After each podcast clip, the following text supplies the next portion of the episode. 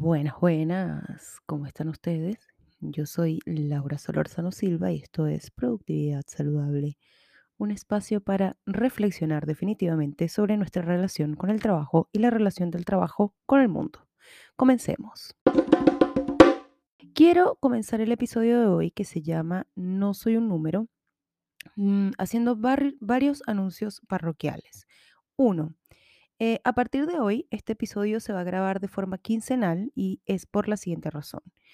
Cuando yo concebí este podcast, pensaba en un espacio para dar consejos y ayudar a las personas a ser un poco más dueñas de su vida y de su productividad sin perder eh, la diversión, ¿no? Y sin perder un poco el foco de que la vida es más que el trabajo. Sin embargo, a medida que va pasando el tiempo, y de hecho este podcast está a un mes de cumplir un año, me he dado cuenta de que me interesan otros temas y, que son unos temas que van un poquito más allá, ¿no? Y que son un poco más profundos. Entonces, si ustedes escuchan este podcast regularmente buscando consejos como cómo hacer más cosas, cómo manejar el tiempo más eficientemente, eh, pueden ir a los primeros episodios y encontrar ahí algunos consejos, pero va a ser raro que ahora en adelante em, haga episodios así. No digo que no los vaya a hacer, solo que van a ser menos. ¿Por qué? Porque me he dado cuenta de una tendencia que hay no solo en mi generación, los millennials, sino en las generaciones que siguen, y es la relación real que tenemos con el trabajo y cómo lo concebimos, em, qué es lo que está pasando hoy con las corporaciones, ¿no? Con, con las empresas unicornio y con los fintech y con las empresas tecnológicas, pero también qué está pasando con las empresas tradicionales que es esa cosa de la gran renuncia de la cual voy a hablar hoy. Em, me interesa un poco más que este podcast vaya a un nivel superior.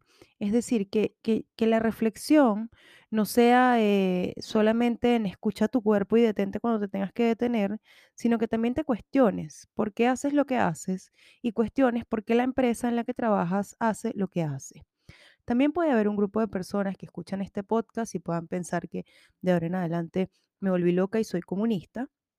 Y no, no soy comunista, solo que no creo en la explotación del hombre por el hombre, no creo en que nuestra vida sea solamente trabajar y acumular logros profesionales, no creo tampoco que el trabajo sea lo más importante que tenemos en la vida, en realidad. Esa es mi gran lección de la pandemia. Yo sé que yo era de esa gente que, esa gente que en 2020 decía, wow, vamos a salir de la pandemia eh, mucho más humanos, mucho más reflexivos, y no le pasó a muchos, a mí sí me pasó, yo me reconecté mucho con la filosofía y con la humanidad. Entonces, por ahí va este podcast, ¿no?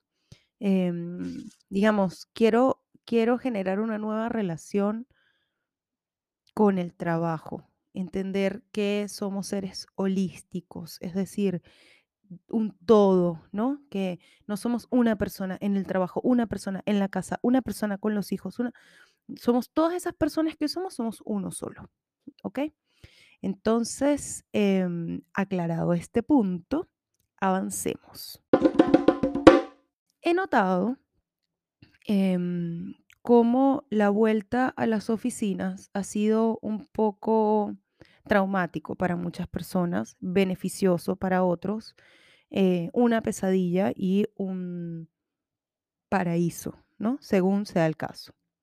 Yo, que creo en la libertad plena y que creo que la, la- mayor libertad del ser humano es tener eh, conciencia y ser capaz de tomar decisiones informado y con criterio, creo que el modelo híbrido No sé si el modelo híbrido vaya a ser el mejor modelo, la verdad, pero sí creo que la libertad de decidir va a ser importante en el futuro.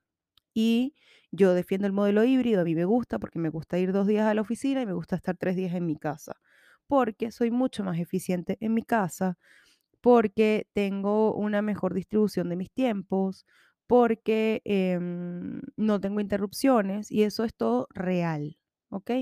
Porque si quiero desconectarme a las cinco treinta de la tarde y conectarme a hacer yoga, lo puedo hacer, pero si estoy en la oficina no lo puedo hacer, ¿no? Entonces, y yo no vivo lejos, ¿ok? Aclaro que mi trayecto no es lejos. Entonces, bueno, dicho y aclarado este punto, Em, quiero hablarles de la gran renuncia. La gran renuncia es un fenómeno que se dio en Estados Unidos y en varios países del mundo el año pasado, cuando en particular gente joven decidió comenzar a renunciar a sus trabajos para irse a nuevas ofertas maravillosas, alucinantes y em, prometedoras, ¿no? En el mundo de la publicidad, en el mundo de las empresas tecnológicas, etcétera, etcétera, ¿no? Eh, la gran renuncia implicó que durante meses renunciaran millones de personas en el mundo, se generó una gran crisis de vacantes en muchos países, insisto, como Estados Unidos, Reino Unido, etcétera, porque porque bueno, porque la gente lo que quería era ese trabajo soñado que nos muestran en redes sociales, donde la gente está en Tulum, eh, con las computadoras y haciendo cosas espirituales y comiendo rico y tomando cafés deliciosos. Y la verdad, eh, muestran una felicidad que no existe. No porque la felicidad no exista o no porque no podamos ser felices en nuestro trabajo, sino porque idealizamos tanto el trabajo que nos desconectamos increíblemente de cómo el trabajo nos, nos, nos, nos sirve para cosas, ¿no? Entonces idealizamos tanto el trabajo que creemos que el trabajo tiene que cumplir y satisfacer nuestras necesidades sociales, espirituales, amorosas, de la, de, profesionales, etcétera, ¿no? Entonces, estaba leyendo un artículo en la BBC cuyo título es, es un artículo del 3 de mayo que escribió Alex Christian para la BBC Worklife, en La gran renuncia, los trabajadores que se arrepienten de haber dejado sus empleos. ¿Por qué? Porque mucha gente, en efecto, renunció y se, y se sumó a esta ola de trabajos remotos sin sopesar un poco lo que le, bueno, lo que, lo que traía su otro trabajo, ¿no? Hay una parte acá en este artículo, lo voy a buscar, donde hablan de que la gente que renuncia, en este caso, es un estudio que hizo una consultora, aquí está, cuando las personas renuncian, a menudo es porque no es porque odien sus trabajos. Les puede gustar el 80%, pero no les gusta el otro 20%. Cuando cambian, a menudo buscan resolver el 20% y asumen que las cosas buenas del trabajo actual estarán siempre allí en su nuevo rol. Pero muchas personas no se dan cuenta de que cada trabajo conlleva diferentes problemas. Esto lo dice una persona de apellido Klotz em, en este artículo, a quien citan, eh, estoy segura, es de una Anthony Klotz, un profesor asociado de administración en la Escuela de Negocios de, eh, de la Universidad de Texas, ¿no? Y yo aquí les quiero traer una, una reflexión un poquitito, em, no sé, solemos poner afuera todo el peso, ¿no? Es que el trabajo es, es que mi jefe es. Y cuando estamos buscando un nuevo trabajo, de repente las cosas buenas nos, nos, nos, nos, nos, nos emocionan tanto que olvidamos preguntar por cosas como... como por ejemplo, eh, cuáles son los desafíos que tenemos en esta empresa, cómo es la cultura de trabajo, existe, porque, eh, cuánto es el índice de rotación, se va mucho a las personas, ¿no? Eh, olvidamos hacer una búsqueda en LinkedIn de trabajadores, de repente entrevistar a algún trabajador, hacerle alguna pregunta. Y lo que yo quiero es que ustedes piensen antes de hacer una renuncia, salvo que vengan en un ambiente realmente tóxico, del cual tienen que irse, como le pasa a unos amigos míos en un país del mundo. Em, yo lo que yo lo que quiero, yo lo que quisiera es es transmitirles que el trabajo, si bien es un espacio en el que estamos mucho tiempo, es un espacio en el que nos desarrollamos, es un espacio que nos permite crecer, también es un espacio en el cual nosotros tenemos que empezar a tomar partido, en el que tenemos que empezar a decir, ok, esto no me gusta, esto sí me gusta, tenemos que aprender a negociar, tenemos que dejar de someternos a las dictaduras corporativas, tenemos que ser capaces de decir no hasta acá, eh, o yo trabajo de 8 a 6 y no trabajo más, o de 8 a 5 eh, como es mi caso, por ejemplo, em, tenemos que dejar de defender al empleador por encima de nosotros mismos, de nuestro bienestar o el de nuestras familias, porque al final del día el trabajo pasa, ¿no? Eh, en un curso que hice, en un bootcamp que hice sobre em, eh, experiencia del empleado hace un, un- un mes, las profesoras decían una cosa que a mí me pareció alucinante, que es que ahora está mal visto para cierta gente quedarse más de dos años en un trabajo. Y yo pensaba, pero ¿por qué? O sea, en dos años no cultivas relaciones suficientes, en dos años no aprendes lo suficiente. Digamos, saltar de trabajo en trabajo eh, tampoco es algo estable porque es como saltar de pareja en pareja. Todo bien para las personas a las que le funcione, pero si tú lo estás haciendo porque crees que es lo que tienes que hacer, entonces ahí hay un problema, ¿no?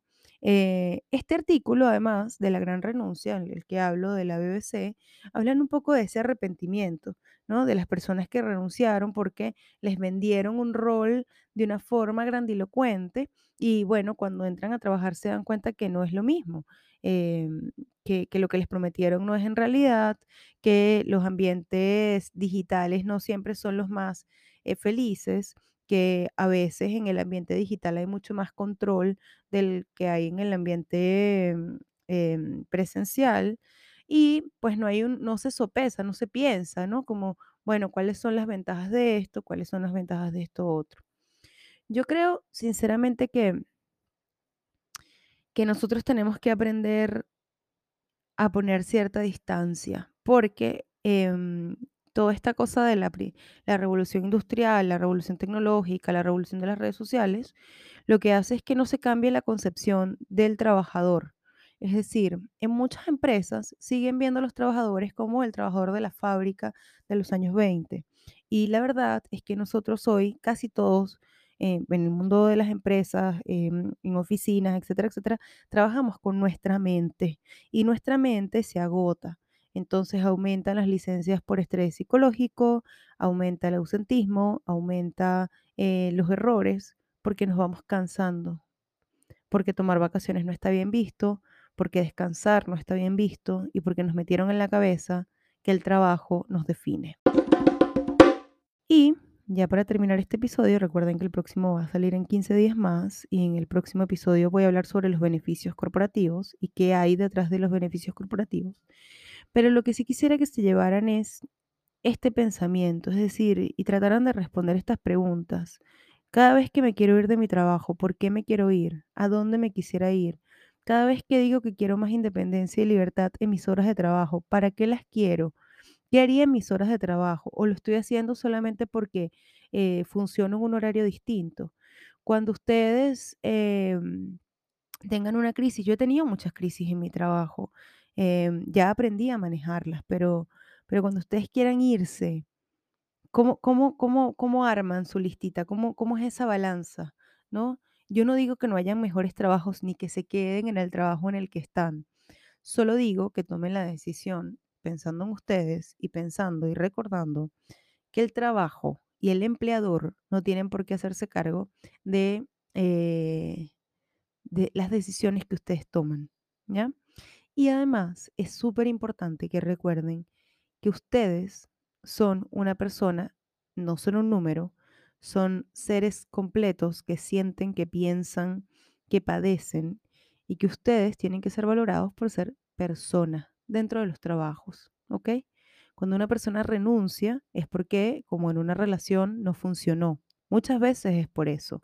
Así que aprovechen las grandes oportunidades que se les aparecen, pero antes de renunciar porque hubo un par de cositas que no les gustaron y buscan un mundo ideal, recuerden que el mundo ideal no existe afuera, sino existe adentro.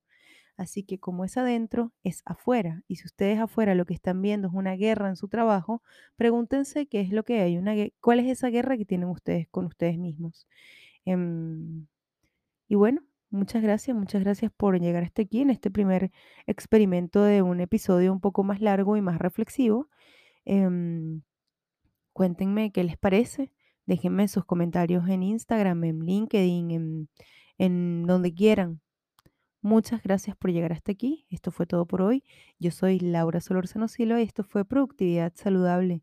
Recuerda que el trabajo es solo una parte más de la vida.